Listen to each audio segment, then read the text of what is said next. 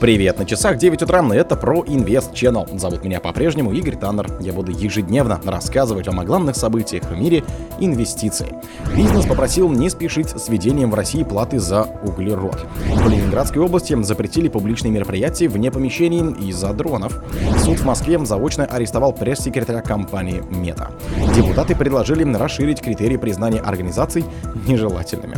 Астраханские власти прорабатывают вопрос наказания за кормление бездомных животных, Bloomberg сообщил о падении доходов от прямых инвестиций до уровня мирового кризиса. Спонсор подкаста Глаз Бога. Глаз Бога это самый подробный и удобный бот пробива людей, их соцсетей и автомобилей в Телеграме.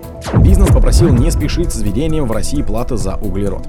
Минэкономразвитие поставило вопрос о необходимости введения в России платы за углерод на обсуждение с бизнесом и другими профильными органами власти. Большинство компаний выражают сдержанную позицию относительно данной инициативы и отмечают необходимость ее детальной доработки и недопущения какой-либо спешки, прокомментировал ответственный секретарь комитета РСПП по климатической политике и углеродному регулированию Иван Житких на климатическом уровне недели российского малого бизнеса. Задача разработать систему взимания платы за углерод к 2028 году вошла в раздел фискальных мер проекта плана мероприятий для реализации стратегии низкоуглеродного развития и климатической доктрины России. Минэкономразвитие должно внести проект плана в правительством до конца этой недели, сообщил первый замглавы Минэкономразвития Илья Торосов. Обсуждение документа с бизнесом продолжится на площадке правительства, заверил он. РСПП предложила убрать пункт об оплате за углерод из плана, рассказал Иван Житких. Мы надеемся на поддержку этого предложения, и мы официально его направили. В Ленинградской области запретили публичные мероприятия вне помещений из-за дронов. Оперативный штаб Ленинградской области запретил проведение в регионе любых публичных мероприятий вне помещений, говорится в выписке из протокола заседания оперштаба. Решение было принято в связи с осложнением на территории Ленинградской области оперативной обстановки, связанной с возможными диверсиями с использованием беспилотных летательных аппаратов, следует из документа. 8 февраля администрация Ленинградской области сообщала, что оперштаб региона ввел ограничения на проведение публичных акций вне помещений до 1 мая. В качестве причины тогда называлась угроза терактов и иных провокаций.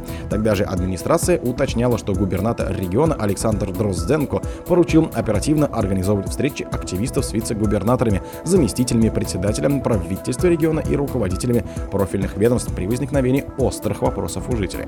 Накануне 11 февраля в Гатчине Ленинградской области прошел согласованный митинг, посвященный экологическим проблемам города, пишет местное издание «Гатчинская правда». Ранее портал 47 News сообщил, что в Гатчине впервые после снятия ковидных ограничений официально согласовали митинг на 150 человек. При этом организаторов обязали предоставить договор об охране на мероприятии.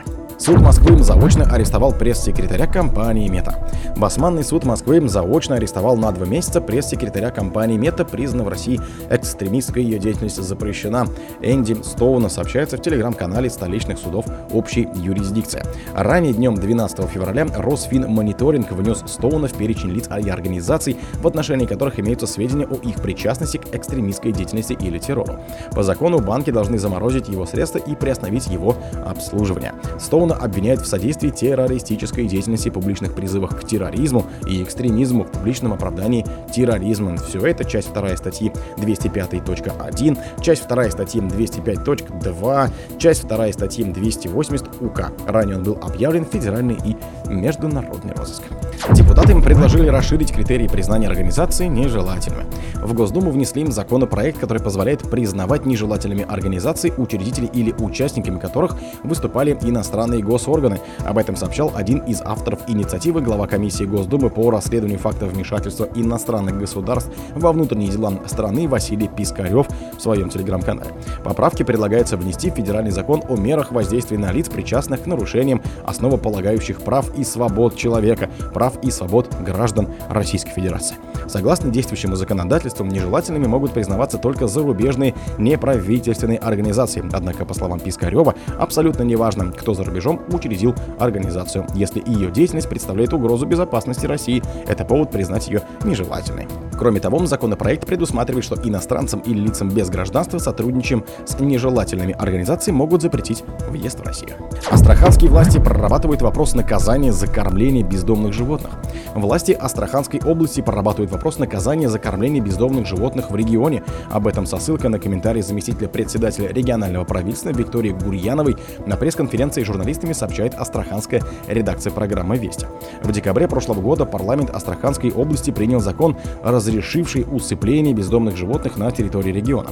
Согласно закону, который еще не начал реализовываться в полную силу, бездомных и агрессивных животных в Астраханской области теперь будут помещать в пункты временного содержания. И в случае, если в течение 15 дней для них не находят нового владельца или не объявляется старый хозяин, их будут усыплять гуманными методами.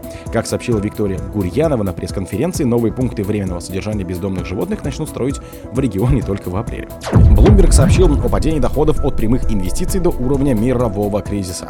Фонды прямых инвестиций в 2023 году вернули инвесторам самую низкую сумму выплат со времен мирового финансового кризиса, пишет Bloomberg со ссылкой на данные инвестбанка Raymond James Financials. Выплаты так называемым партнерам с ограниченной ответственностью составили 11,2% от стоимости чистых активов фондов, указывает Raymond James Financials. Это самый низкий процент с 2009 года. Он также значительно ниже медианного показателя в 25% за последние 25 лет, пишет Bloomberg. При этом капитал, привлеченный в прямые инвестиции благодаря крупнейшим фондам в 2023 году достиг рекордных 500 миллиардов долларов на 51% больше, чем за 2022 год, указывает Раймонд Джеймс. О других событиях, но в это же время не пропустите. У микрофона был Игорь Таннер.